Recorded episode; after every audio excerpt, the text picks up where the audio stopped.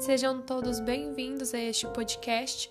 Nós somos a equipe 4 do Colégio CS Maringá, composta pelos integrantes Maria Camille, Beatriz Belatti, Lucas e eu, Maria Júlia. E esse podcast vai tratar de um evento sobrenatural que aconteceu com a família Perron alguns anos atrás.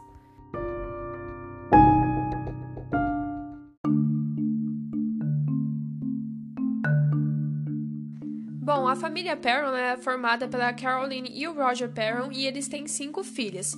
A vida deles mudou no inverno da década de 70, quando eles mudaram para uma casa na cidade de Rhode Island.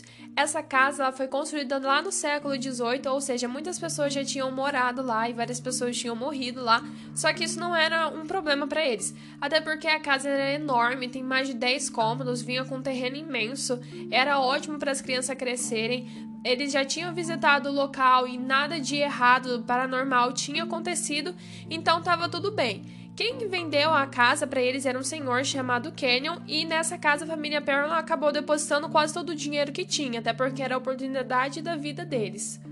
No dia da mudança tava tudo uma bagunça. O senhor Canyon que vendeu a casa tava ajeitando as coisas para sair e os Perron tava ajeitando as coisas para entrar na casa. Então, nesse indo e vindo de pessoas, o pai da Andrea, que é a filha mais velha, pediu para que ela levasse uma caixa lá para a mãe dela na cozinha. Aí a Andrea pegou a caixa e tava passando pelos corredores e viu o senhor Canyon. Aí ela falou para ele: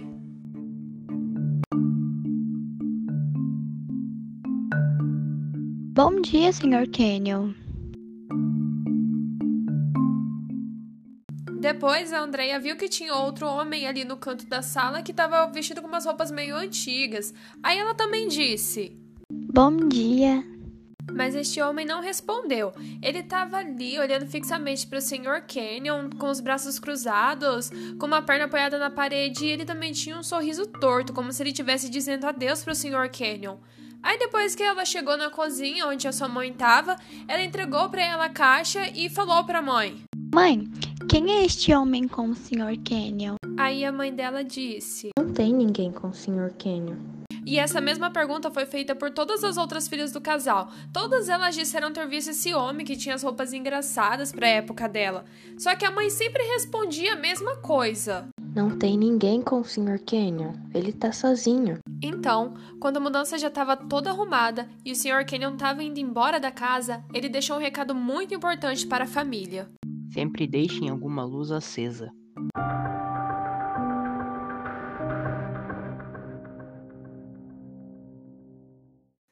Assim, logo nos primeiros dias que teve nessa casa, as meninas já começaram a sentir algumas presenças estranhas ali na casa. Elas conseguiam ver alguns fantasmas bons, alguns espíritos de crianças. Eles eram inofensivos. Tinha outro espírito bom que era de um senhor que chamava Manny, e ele ficava brincando com as meninas. Ele que balançava o balanço para elas, mas ele nunca fazia contato visual. Quando alguma das meninas tentava olhar para ele, ele simplesmente desaparecia.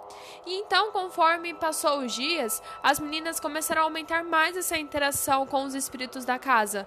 Isso porque quando as meninas falavam para a mãe o que estavam vendo, a mãe simplesmente falava para elas não se preocuparem, que eram só coisas boas. E isso serviu como um portal para que outros espíritos, que dessa vez não eram tão bons, se mostrassem na casa.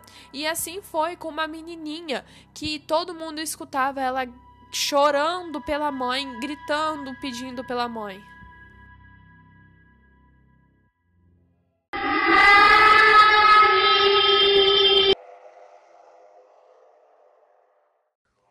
Muitas outras coisas estranhas aconteciam nessa casa. Tinha algo que se chocava contra a porta no meio da noite e fazia um barulho que rebombava na casa inteira. Aí depois disso ninguém mais conseguia dormir. Tinha quadros que caíam das paredes, camas que levitavam e até tinha alguns fantasmas que rodeavam a cama de uma das filhas e diziam, todos em conjunto, que tinham sete soldados enterrados nas paredes. Passado mais alguns dias, tinha um espírito de uma mulher que queria o Sr. Perron de um jeito sexual. Aí ela ficava acariciando ele, passava a mão no pescoço dele, e a mãe das meninas começou a ser atingida porque esse espírito tinha inveja dela. E aí esse espírito machucava ela, dava empurrões nela, começou a aparecer hematomas no corpo, a Caroline levava beliscões, entre várias outras coisas. Até que Lorraine e Ed Warren chegaram na casa deles na véspera do Halloween de 1973. Ou seja, a família Perron já estava ali por algum tempo e eles já tinham passado por várias coisas assustadoras.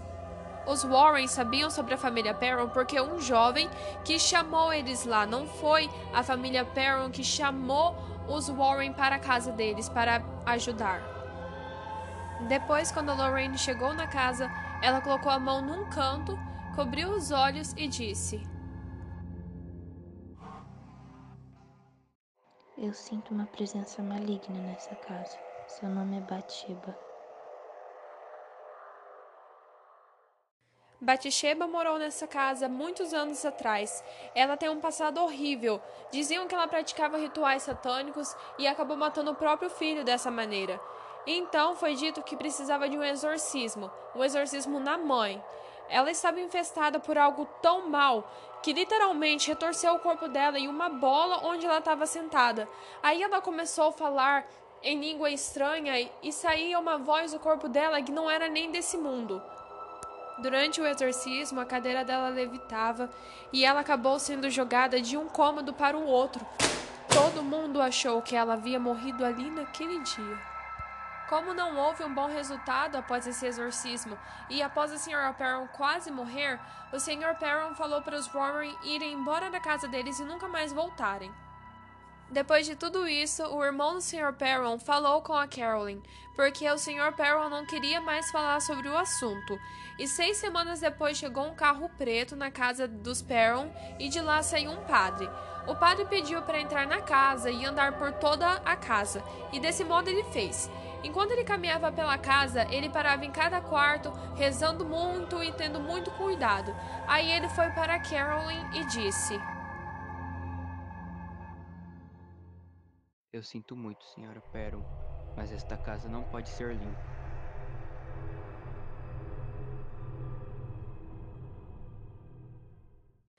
Depois de tudo que a família Perron passou, eles ainda não puderam sair da casa. Isso porque eles não tinham condições de sair da casa. Todo o dinheiro que tinham foi investido nessa casa e ali eles permaneceram por mais 10 anos. A casa ela existe até hoje e com o caso sem ser resolvidos e dizem que até cheia de espíritos ruins ainda. Essa casa era é como se fosse um portal entre os vivos e os mortos. Os que morreram lá veem os vivos como se fossem os fantasmas, e nós vivos vemos as pessoas que moraram lá como se fossem os fantasmas. Assim, o caso da família Perron continua insolucionado até hoje.